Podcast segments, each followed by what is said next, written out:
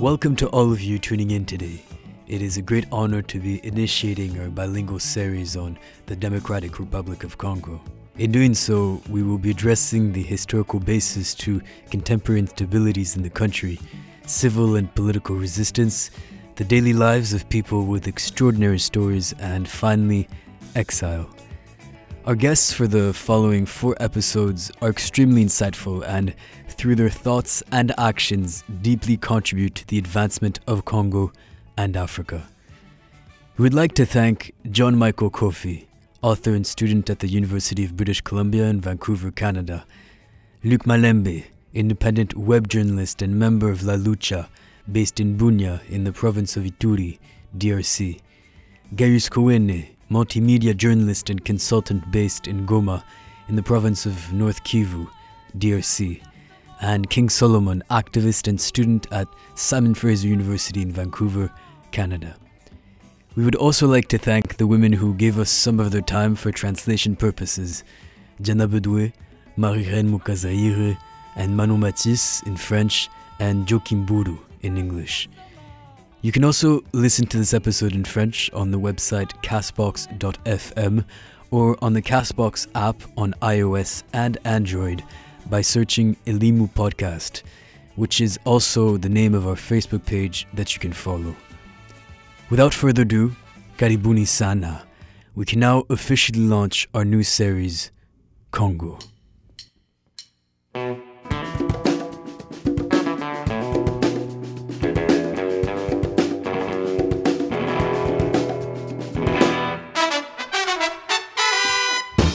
You're listening to Elimu, Knowledge in Kiswahili, your podcast dedicated at discussing past, present, and future social and political issues around the African continent.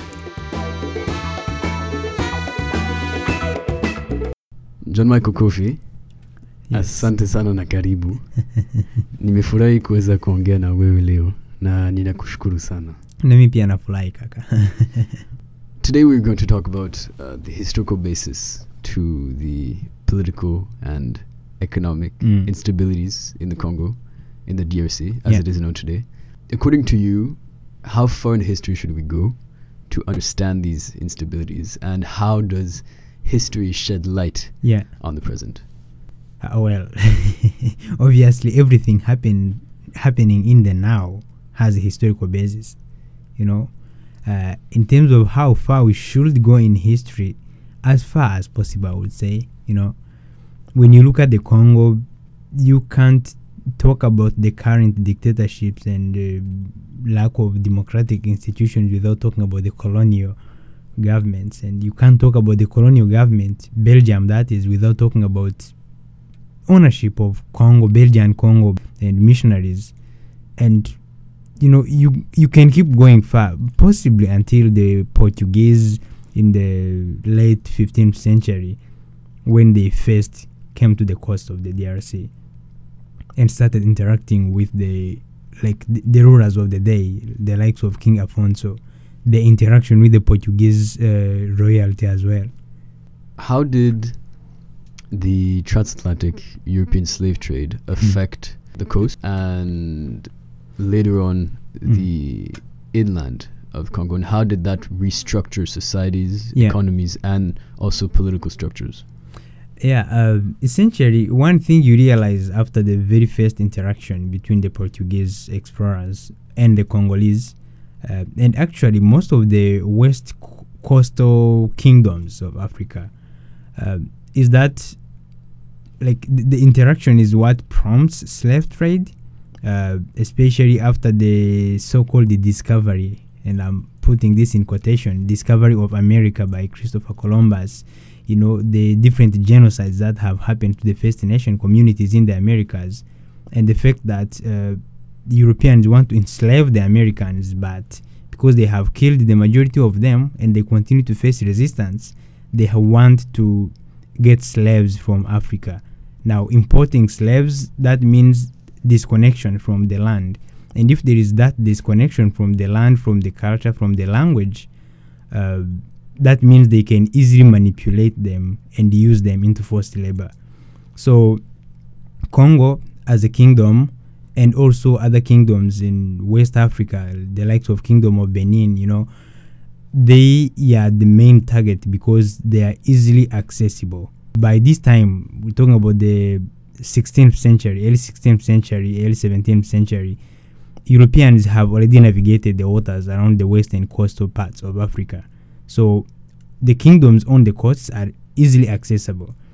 And over time, uh, of course, the more they s- trade in slaves, the more they need more slaves. And they keep coming. And over time, they have to enter the interiors of Africa as well. So, Congo, for instance, provides a route because there is kind of an established relationship already between the European slave traders and probably the local leaders. Uh, that has a, a lot of negative effects, of course. Uh, the fact that they are taking strong men who will be very productive in the community, you know, if they're interested in slaves, they don't want those whom they consider weak, like women, like young children. So they are taking men who are contributing to the economy of uh, the local communities, who are cultivating the land, who are like feeding their families. And that's the first step, destabilizing the hierarchical structures, the patriarchy that has been established. The second, uh, continuation of slave trade on its own. Now it's it's like as much as involved Europeans over time, it went on to involve the local leaders uh, waging wars against each other, like the chiefs in different chiefdoms, waging war against each other and then selling captives, you know. And Europeans are very clever enough in the sense that they keep on supplying guns. So you see the presence of guns within these local communities, something that has not been seen before. And because of that, there is even an increase in fighting, so wars and all that, and that leads to many different conflicts, which I would say that's actually the primary basis of the ongoing conflicts presently in the DRC. So there is an economic instability, there is a social instability. Uh, you can talk about many, many different negative effects of transatlantic slave trade to the Congo and to the different coastal western kingdoms of Africa and the interior. With the abolition of uh, the slave trade in Europe, essentially in the first part of the 19th century, Mm. political structures had been totally destructured. Yeah. Economies had been solely based on the slave trade. Mm. Wars had been waged between different political structures. How did that pave the way to Mm. What was then known as the Scramble for Africa and the Berlin Conference, that had as one of its main goals Right. of regulating trade Mm. inside the Congo Basin, as the current DRC Mm. and with the République du Congo Mm. was one of the main focuses of this conference, led from November 1884 to February 1885. 1885, yeah. Uh, so because of tr- slave trade again, so different slave uh, like captives, the routes that they are using to bring slaves to the coasts where they are then shipped across the Atlantic. y- You realize that over time, actually, the Europeans keep on getting into the interior, and yeah, this goes on. Of course, there are slave traders and missionaries start coming in, but then you know Africa, the Europeans named it the Dark Continent, but because they did not understand it.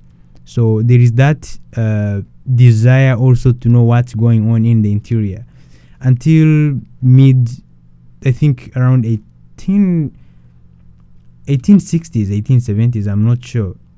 That's when we have the first European crossing the African continent from east to west, and that is uh, Henry Morton Stanley you know, working for the British and later on starts working for King Leopold II.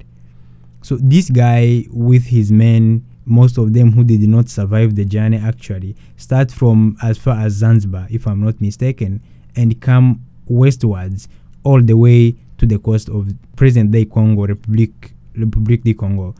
And what that does is a discovery of all the riches, all these secrets that no one else has uh, known. I will probably reference uh, Adam Hochschild's uh, King Leopold's Ghost a lot because Adam also talked about talked about this this guy. When King Leopold gets to know about the exploration of Henry Morton Stanley, he is very inspired, and then he actually hires him as his private personnel to go and explore what's going on, and then report directly to him. So essentially, this uh, inspires the next generation of you know European explorers and missionaries who come in. But the main impact that does is that with this exploration King Leopold gets to know about the abundance of rubber and then he's like I need this piece of land. So what does he do? He knows that going in directly will probably cause some major conflicts and what he does is to call the other European leaders to come together and try to divide Africa amongst themselves. For him, his only interest is what's now present day Democratic Republic of Congo, back then Belgian Congo. So he, in a way, structures his message to the other European leaders as, uh, you know, very humanitarian. Uh, yeah, I'm taking the Congo. This will be my property because I want to help the locals. You know, I want to develop. He presents these projects like building a railway from the western part of Congo into the interior.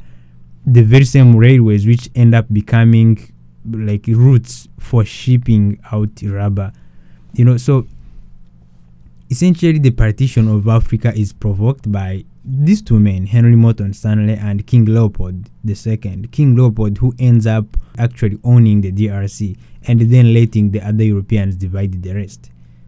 Yeah, so that's one of the major roles that the Democratic Republic of Congo or the Belgian Congo plays in the partition of Africa. After about two generations, mm. about 25 years between 1885 and 1909, mm. uh, of personal rule by Leopold II, mm. having himself not even set foot onto the African continent, mm.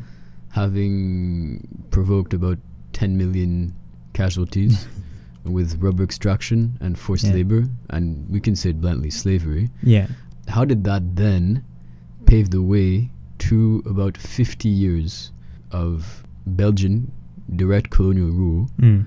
and essentially three generations of a further exploitation. exploitation of land of people. Yeah. And help us understand generation after generation how that still affects the present.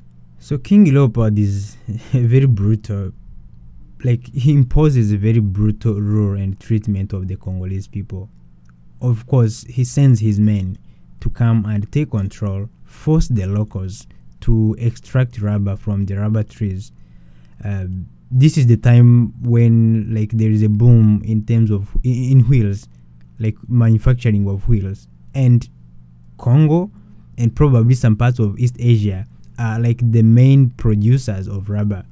So for king leopold of course uh, forcing the natives enslaving the natives you know transatlantic slavery has been uh, uh, abolished but slavery within this context in a way is what's used to actually uh, extract all this rubber. And what does he do? Dividing communities is one tactic. Of course forcing communities into forced labor. And if you do not agree uh, you are either killed. You know there are many villages that were massacred during the rule of king leopold. Or else you know you are tortured. Uh, things like those. So how did that pave a way to like the next generations, the colonization of the Belgian government. In fact, King Leopold was very clever in the sense that he kept all his projects and the things that he was doing from the side of the Belgian government, so his own government, because he was benefiting uh, personally. And the moment they realize that he's been doing that, they actually want to change something. So even the Belgians themselves come in actually uh, as humanitarian, you know, wanting to change the legacy of their king. Uh, but that doesn't happen because they have already fractured the country. They have already massacred some estimates put the Congolese people who died during the rule of King Leopold around 10 million, almost half the population of the time. And one of the other tactics that they used is actually to use communities against the other. So if there is a powerful chiefdom, for instance, uh, they like diplom they establish diplomatic relation with that community, that chiefdom, so that it can help them to subjugate the other communities around. So what you see coming up is divisions, again, perpetuated divisions. It started during the transatlantic slavery, and now it's continuing during the exploitation of King Leopold. Um, what you see is King Leopold himself forming some militias whom he's using against their own people. So soldiers grew up as members of this community, but now they are working for the king. And what does that do? Generations after, you still have all these militias that have kind of fractured off from the different communities, and they are the ones who are perpetuating the ongoing conflicts. So these establishments, uh, in a way, continue even after King Leopold himself surrenders Congo to the Belgium government, and after he dies because they have already been established, they have been entrenched. The Belgians come in and they are like, screw it, we can't we, we can't change anything. So they continue the legacy that he has left. Uh, and this goes on and on the exploitation of the Congo during the First World War, Second World War. You know, many African soldiers from different countries really did fight alongside with Europeans, Congolese amongst them. You know, because they have been owned, so to say, and some like the generation that uh, is which is born during the time of King Leopold uh, uh, the second is the very same generation which you find fighting in the First World War, for instance, because they are born mostly in the communities which uh, have been trained to serve the king, to continue subjugating like the people. So that kind of fragmentation of the entire nation is what we see carrying on even after independence, even to the present day.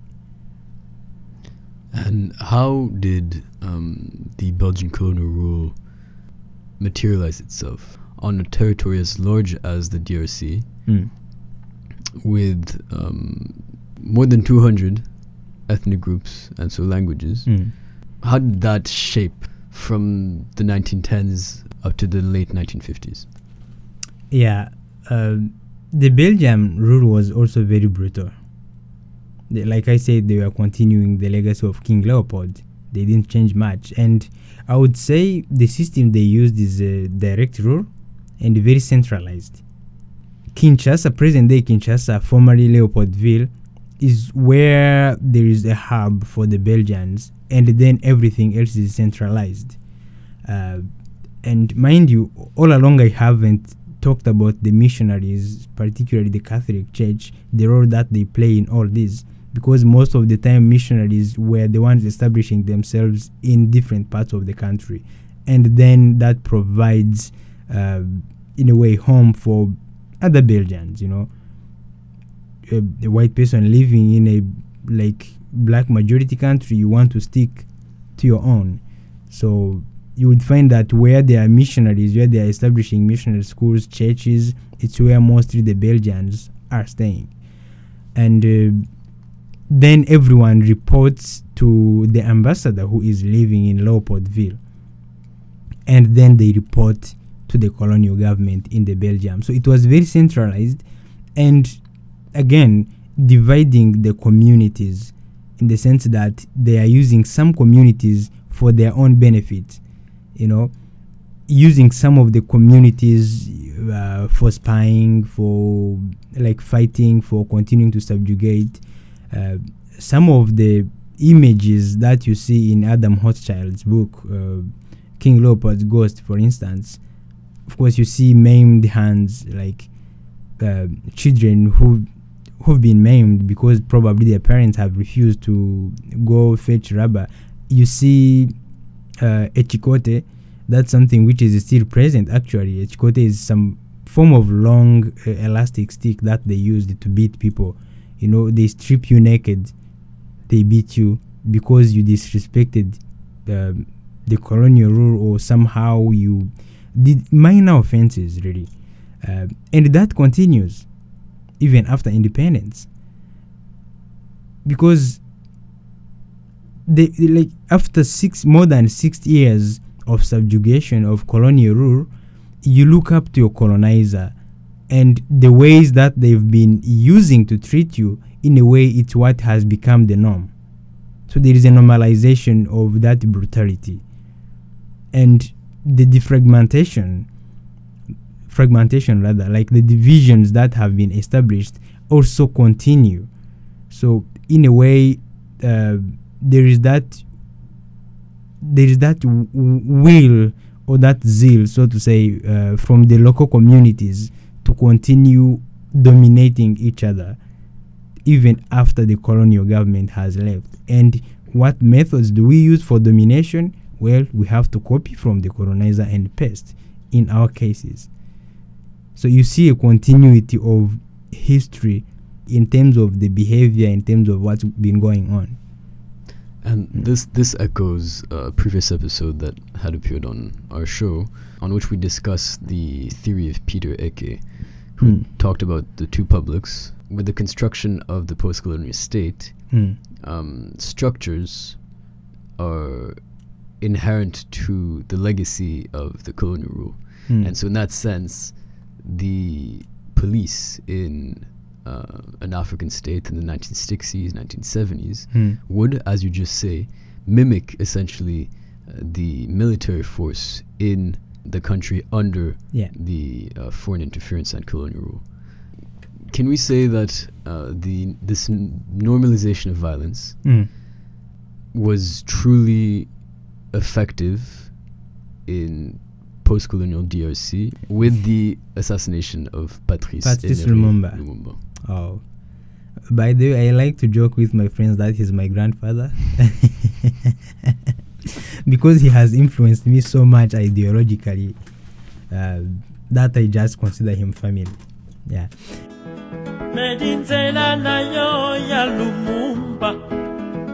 Medinzela nayo ya che guevara. Medinzela nayo ya malcolm x. Medinzela nayo ya umniope oh ya tiers monde. Oh ya libération ya pas peuple Post colonial Congo has a lot of issues, like the rest of Africa. And one of the bigger problems, you know, historically speaking, is the Cold War. You know, with the Cold War, it's either you are with Western countries or you are with the communists, the USSR, United Soviet uh, Socialist Union, you know.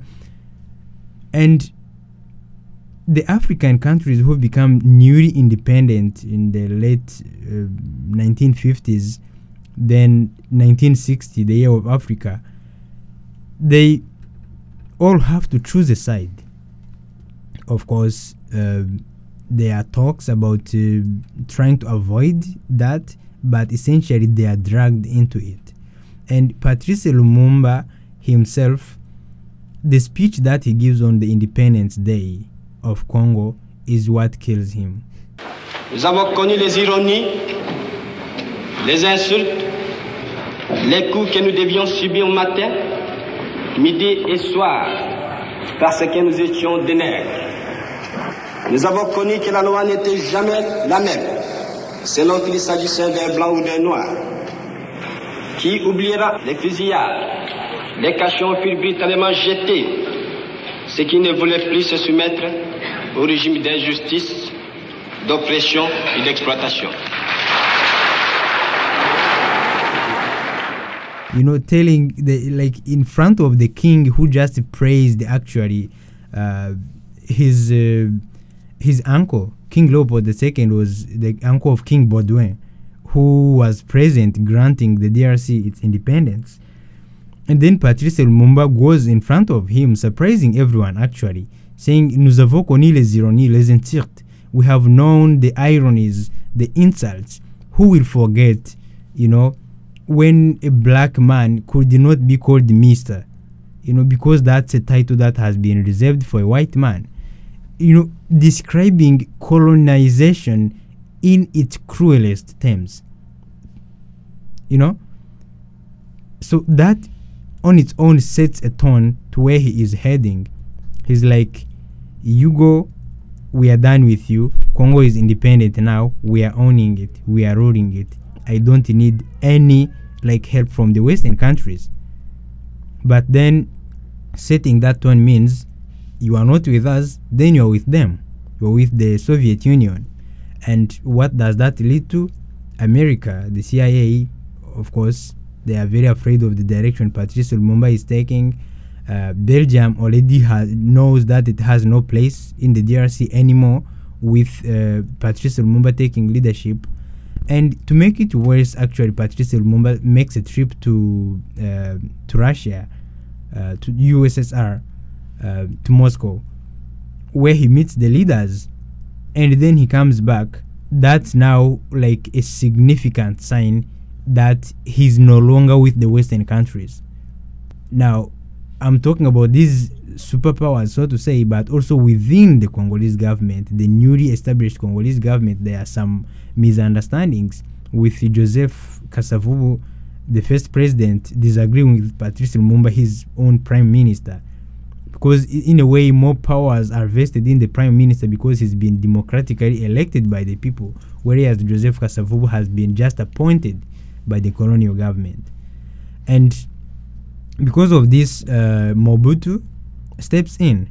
He is a military man, uh, a general in the Congolese army, and is like, yeah, this can't be going on. Initially well intentioned, but then he is corrupted by the CIA and the Belgian government. I understand the UK had some part to do in it as well. And all of that, Patrice Lumumba is assassinated. Uh, this, of course, also doesn't touch on the Katanga, the separatist government in Katanga province, which is the richest, which is was also one of the key issues that Patrice Lumumba was struggling with. You know, so all of these different issues culminate to influence the assassination of Patrice Lumumba. Uh, for the Western countries, they see his assassination as, you know, the only way of uh, continuing to exploit Congo, continuing to establish a long-lasting relationship with Congo. And uh, like Mobutu takes this opportunity, collaborates with um, the foreign governments, the US, the CIA, as well as the Belgian government, and they assassinate Patrice Lumumba. So what ends up happening? You have this democratically elected leader dead and a self-imposed dictator. Self-imposed is probably not the right word because he is also assisted by these western governments. And what ends up happening this guy has been serving in the military also under the colonial government. So the the theory that you are referencing right now holds because he comes in and continuing perpetrating the same violence that has been going on. And rule of law is non-existent but there is a military rule which ends up happening. And because he's been assisted by the western governments to be there you know to seize the leadership he owes them that. And that establishing establishes a long lasting relationship of exploitation as well which we can see carrying on until this moment. And so would you say that the 32 year reign of mm. Mobutu Sese Seko between 1965 officially mm. and 1997 with his death um, was a particular trigger in this mm. continuation of exploitation. To a large extent, yes. Uh, but I like to think of a speech by Mobutu to the UN General Assembly in uh, 1975 when he was actually speaking, you know, for the entire African continent, talking about how they are very tired of the continued uh, Western interests in the DRC and in Africa, saying, yeah, this neocolonialism has to stop. Frantz Fanon ne disait-il pas que l'Afrique a la forme d'un revolver dont la gâchette est placée aux Zaïre En conséquence, en conséquence, c'est un devoir politique impérieux pour le Zaïre que de donner sa contribution matérielle et militaire à tous ces pays voisins qui sont encore assujettis par les colonialistes de tous bords. Aussi, les filles et les fils du Zaïre m'ont-ils chargé de vous dire qu'à partir de maintenant, le Zaïre tout entier est mobilisé pour combattre tous les racistes et colonialistes de l'Afrique australe. S'il faut mettre le doigt sur la gâchette du revolver Afrique de France Panon, le Zaïre est prêt à prendre toutes ses responsabilités. Tous les pays. you know, even to him, of course, that's politics, that's diplomacy at its best. Um, but to him, you realize that there is some part in him which says, yeah, this should stop. But then this guy owns uh, properties in Belgium. He's investing money in the Swiss banks. So, what do you expect of him? He is continuing to perpetuate the very same colonial rule that Patrice Lumumba and his compatriots fought against. Uh, so yes, his rule uh, also set a tone to everyone who followed him. Laurent Desire Kabila and his son Joseph Kabila. And so, in this context of um, Mobutu Sese Seko being uh, overruled Mm. in the late 1990s, um, we often reference these instabilities as the first and then the second Mm. Congo Wars. How did the regional Mm. uh, situation, geopolitical context, influence Congo and especially the eastern provinces of Ituri, Northern Kivu, Southern Kivu, and Katanga? Yeah. um, of course, when if you are talking about the DRC, uh, you cannot set it apart from the regional situation. Congo was colonized by the Belgians, just like Rwanda and Burundi. And the very same way they colonized Congo by dividing it, you know, fragmenting it, is the very same thing that they did in Rwanda, for instance. You see that with the Hutus, the Tutsis, and the Twas, uh, the three major tribes. Same thing in Burundi. And all of that continues to culminate. Again, I don't know much about the history of Rwanda and Burundi, but uh, it's uh, he, he, he, like it, it's known that the conflicts that culminated in the Rwandan genocide in 1994 started way back in 1950s. You know, when the Hutu majority all of a sudden became the rulers of the Tutsi minority, who had been ruling them for f- for decades, if not centuries. And that regional instability doesn't help the fact that Congo like is undergoing dictatorships and uh, all that exploitation. So when the Rwandan genocide happens, you see a lot of refugees flocking into the DRC and also the other surrounding countries.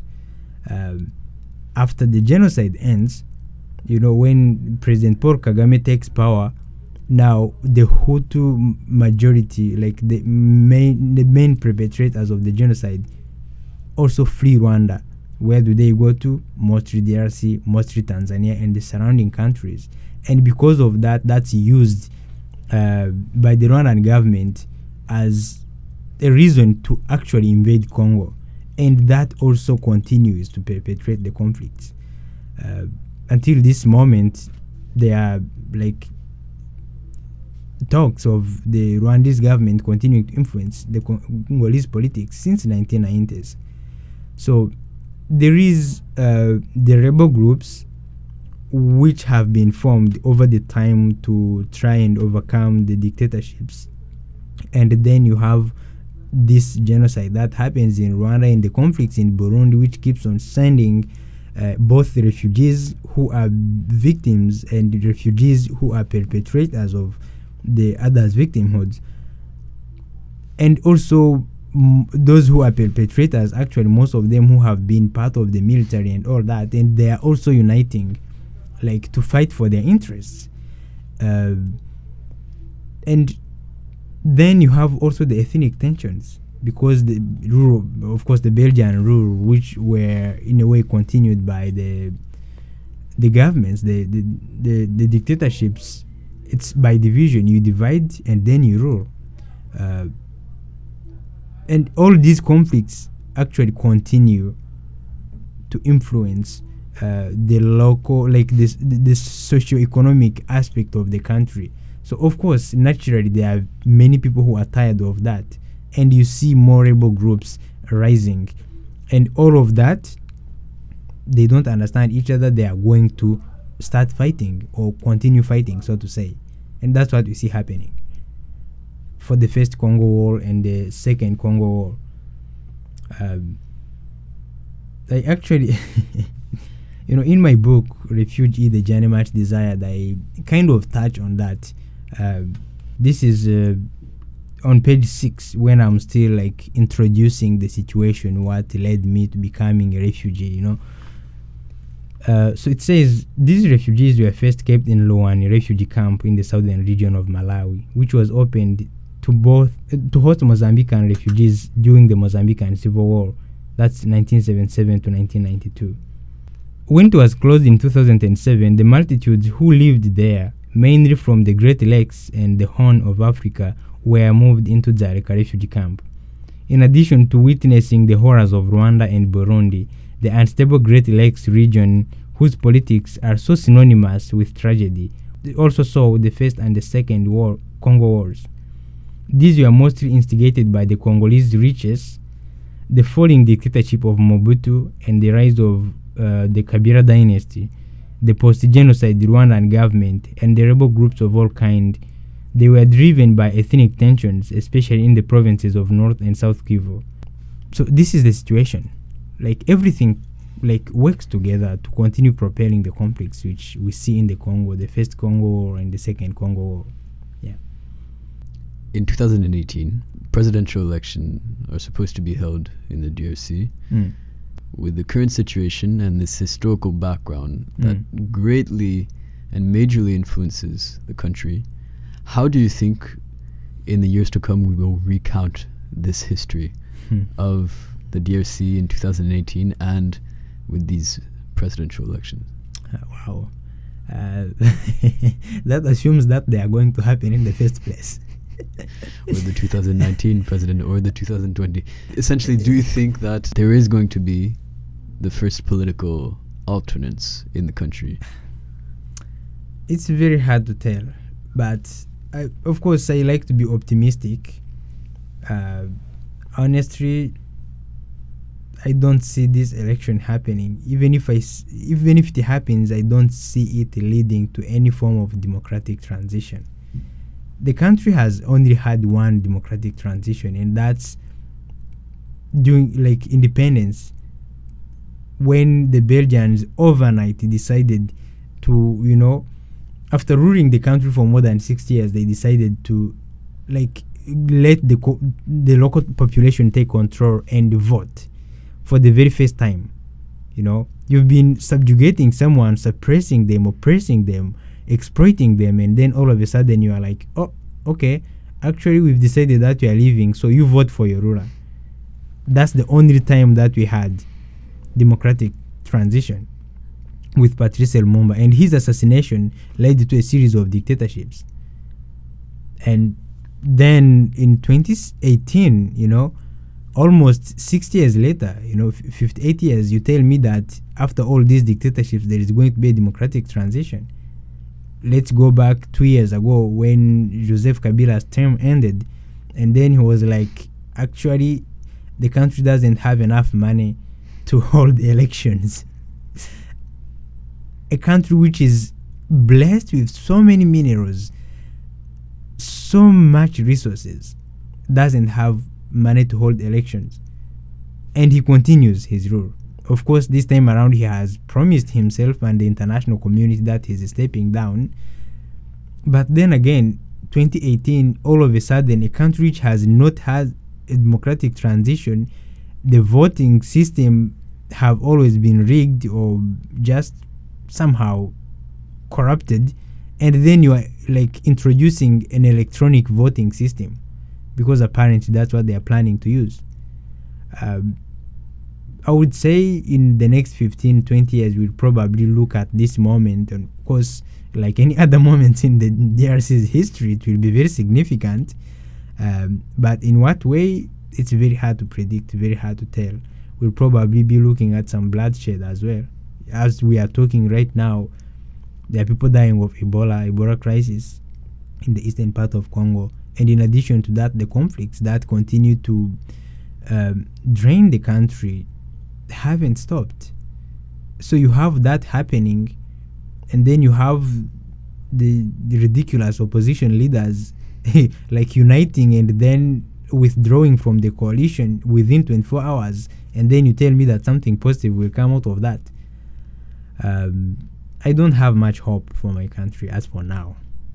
Maybe for the future. John Michael Kofi, thank you so much. Asante sana na matondo mingi. No, thank you so much. Nakushukuru kabisa. Merci, thank you. Thank you for tuning in and listening to the first episode of our series, Congo. For its second episode, we will be discussing civil and political resistance in the DRC with Luc Malembe, independent web journalist and member of La Lucha, joining us from Bunia in the Ituri province of the DRC. Don't forget to follow Alimu Podcast on Castbox and Facebook so you can stay updated on our new content. Have a great day, siku njema, and catch you next episode.